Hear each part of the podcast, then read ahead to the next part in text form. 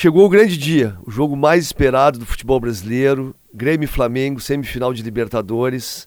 Os times que jogam o melhor futebol do país, dá para dizer. O Flamengo tem do meio para frente um time de muita qualificação, um time que teve um investimento muito alto, em torno de 200 milhões de reais.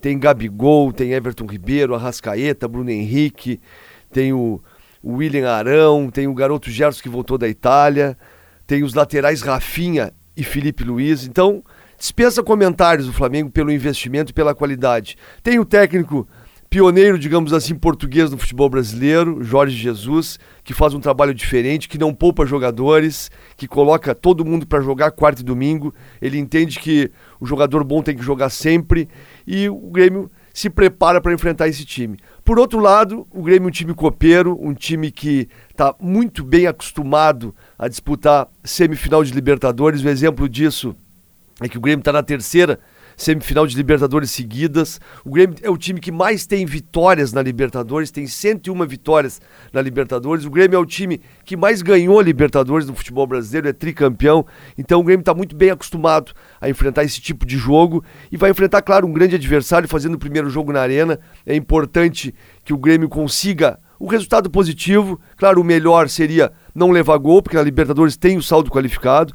E com relação aos jogadores, o Grêmio também tem jogadores muito experientes e de muita qualidade. Everton, jogador de seleção brasileira, ao meu ver, é o jogador que melhor desempenha o futebol no Brasil. O Luan voltando a ter uma grande fase. O Diego Tardelli, o jogador que se ambientou ao Grêmio e está desempenhando um bom futebol jogando de centroavante. Tem o Kahneman, que também é acostumado a Libertadores. Tem o Matheus Henrique, que é um, um garoto que surgiu na base, mas desempenha um futebol de alta qualidade, tanto que foi convocado agora para a seleção brasileira do Tite. Tem o Alisson está desempenhando um futebol muito bom pelo lado direito, na linha de três. Então, é um jogo que a gente vai ver certamente lances de gols, times jogando para frente, buscando gol, porque é a característica do time do Renato e é a característica do time do Jorge Jesus. E aí se pergunta, tem favorito? Olha, para o confronto de 180 minutos, o favorito dá para colocar em tese o Flamengo, porque tem esse investimento e decide em casa. Mas isso tudo pode se modificar hoje. O Grêmio vencendo a partida na Arena, o Grêmio passa a ser o favorito para se classificar jogando no Maracanã. Então é importantíssimo que o Grêmio consiga o resultado positivo hoje e aí depois a decisão lá no dia 23 de outubro. Vamos falar um pouquinho do, dos times e das estratégias, né? O Grêmio tinha a questão toda do Michel ou Maicon. Olha, como o Maicon não treinou, eu não vejo possibilidade do Maicon atuar. Vai o Michel ao lado do Matheus Henrique, o Alisson pelo lado de... O Alisson treinou ontem, era uma dúvida, mas vai pro jogo. Com o Luan centralizado, o Everton pelo lado esquerdo, com o Tardelli na frente. Galhardo vai na lateral direita, o Cortez na outra, com o David Braz no lugar do Jeromel e o Kahneman, com Paulo Vitor no gol. O Flamengo tem o Diego Alves, Rafinha e Felipe Luiz, um de cada lado o Pablo Mari e o Rodrigo Caio como zagueiros, e aí os volantes, William Arão e Gerson, com Everton Ribeiro, Arrascaeta e Bruno Henrique com Gabigol na frente. Olha a qualidade desses times. E tem um histórico positivo, eu gosto sempre de falar de números, um histórico positivo com relação a Grêmio e Flamengo na Arena. O Flamengo nunca conseguiu uma vitória na Arena. São sete confrontos, o Grêmio tem cinco vitórias e dois empates, fez 12 gols e tomou quatro. E na história dos confrontos, são 109 jogos entre Grêmio e Flamengo. São 39 vitórias do Grêmio, 36 empates e 34 vitórias do Flamengo. O Grêmio fez 144 gols e o Flamengo fez 123.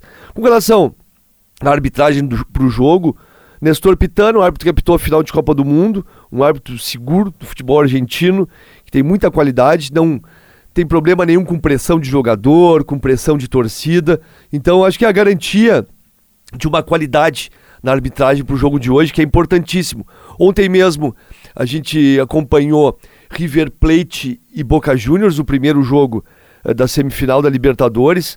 E o Rafael Klaus, o árbitro brasileiro, foi muito bem. Até teve um pênalti para o River Plate no início do jogo, que ele foi ao vídeo analisar o lance e o lance realmente foi de pênalti. Ele marcou, foi muito bem no jogo. E tem um parênteses quanto a esse jogo, River Plate e Boca Juniors ontem. O River ganhou por 2 a 0 o jogo, leva grande vantagem para Bomboneira. Foi um jogo e que a bola rolou por muito tempo, não teve catimba, não teve cera. Todo o tempo, tanto Boca quanto o River tentando gol, buscando. Um jogo muito pegado, mas na lealdade, alguns cartões amarelos, mais normais, de faltas de jogo, um pouquinho mais dura por vezes, mas um jogo jogado. Olha, eu gostei muito. Não tem aquela catimba. A gente sempre pensa que o futebol argentino é o futebol da catimba, pela natureza do futebol argentino.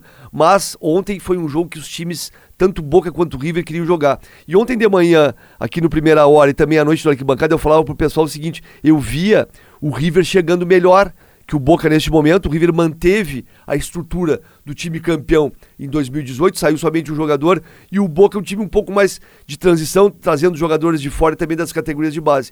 E o River foi bem superior ao Boca realmente dentro de campo, fez dois gols, poderia ter feito mais, teve bola na trave, dominou as ações. O Boca Juniors teve duas chances claras de gols, não conseguiu fazer, e agora tudo fica para definição no dia 22 de outubro lá na Bomboneira. Mas foi, olha, uma abertura muito boa de semifinal de Libertadores da América com esse jogo River Plate e Boca Juniors. Toma, Juniors, tomara que hoje o Flamengo que joga fora de casa não tenha também essa catimba, a cera do goleiro eh, Diego Alves. Eu acho que é fundamental que a bola role, principalmente para o Grêmio que joga em casa. Então esse exemplo de ontem serve, né?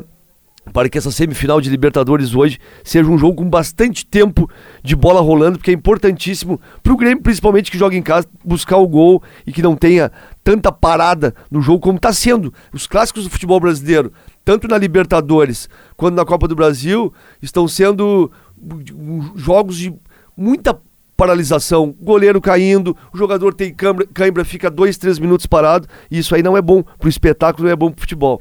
Então estaremos acompanhando tudo isso hoje à noite lá na Arena, Grêmio e Flamengo, um jogo de muitas emoções, certamente, um jogo que vai parar, vai parar o Brasil, todo o Brasil vai estar acompanhando, porque aí quem levar vantagem já se credencia para o dia 23 de novembro disputar a inédita final de Libertadores em Santiago do Chile em jogo único. O River Plate ontem deu um grande passo. Vamos ver quem consegue dar um passo à frente hoje nesse jogo. Tomara que seja o Grêmio uma vitória hoje na Arena, ao lado do torcedor.